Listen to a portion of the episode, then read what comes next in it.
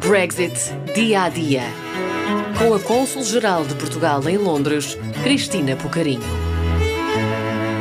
Com a saída do Reino Unido da União Europeia, o que devem fazer os cidadãos portugueses e seus familiares para continuar a residir legalmente no país?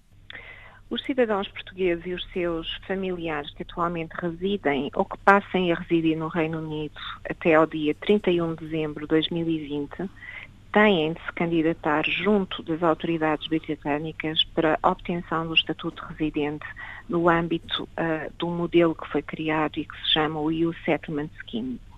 Deverão assim obter um estatuto de residente permanente, que se chama Settled Status, ou um estatuto de residente provisório, que se chama Pre-Settled Status.